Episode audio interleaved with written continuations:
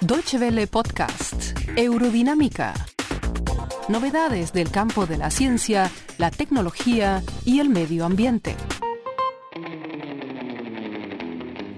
En los últimos años, el precio de las operaciones estéticas se ha vuelto más asequible en Alemania. Muchos cirujanos ofrecen pago a plazos. La mayoría de los pacientes son mujeres, pero también los hombres se interesan cada vez más por la cirugía estética. Según estimaciones, cada año se llevan a cabo cerca de 470.000 intervenciones.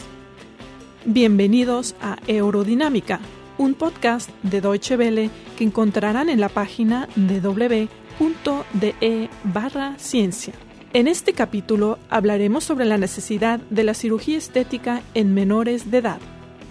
En América Latina, Brasil, México y Colombia son los países donde más se practica la cirugía estética. La liposucción y el implante de mama son las operaciones más populares.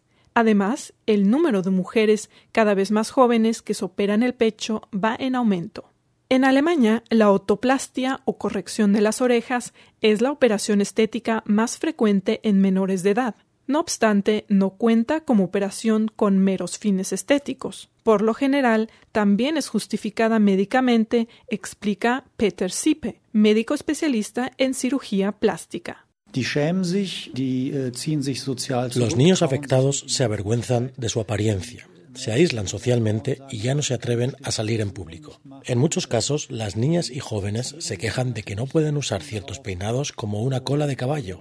Además, en la primaria muchas veces suelen ser víctimas de burla.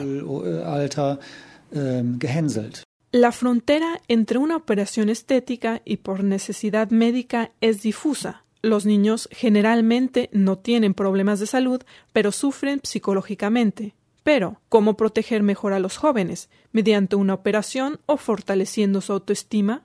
El gobierno alemán quiere prohibir las operaciones meramente estéticas en menores de edad, no así las indicadas por fuertes problemas psicológicos. Kerstin von Ark portavoz de la Asociación Alemana de Cirugía Plástica, Estética y Reconstructiva, señala que solo un 1,3% de las operaciones estéticas en Alemania se practican en menores de edad.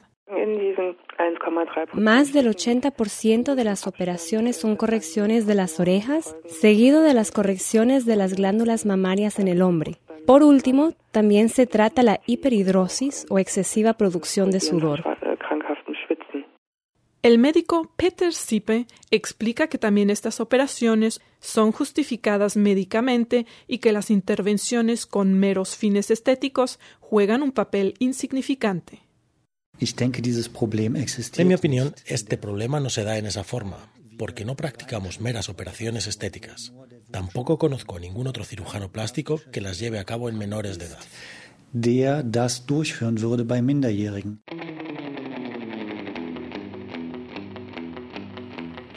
Ustedes están escuchando Eurodinámica, un podcast de DB que también podrán leer y escuchar en la página www.de barra ciencia. Kerstin von Ark no cree que una ley que prohíba las operaciones estéticas en niños tenga relevancia para el trabajo de los cirujanos. Más bien, los jóvenes se verán afectados, afirma. Ahora los pacientes tendrán que superar un obstáculo adicional. Las operaciones solo se permitirán si se cuenta con un dictamen psicológico obligatorio que certifique la necesidad de una intervención quirúrgica.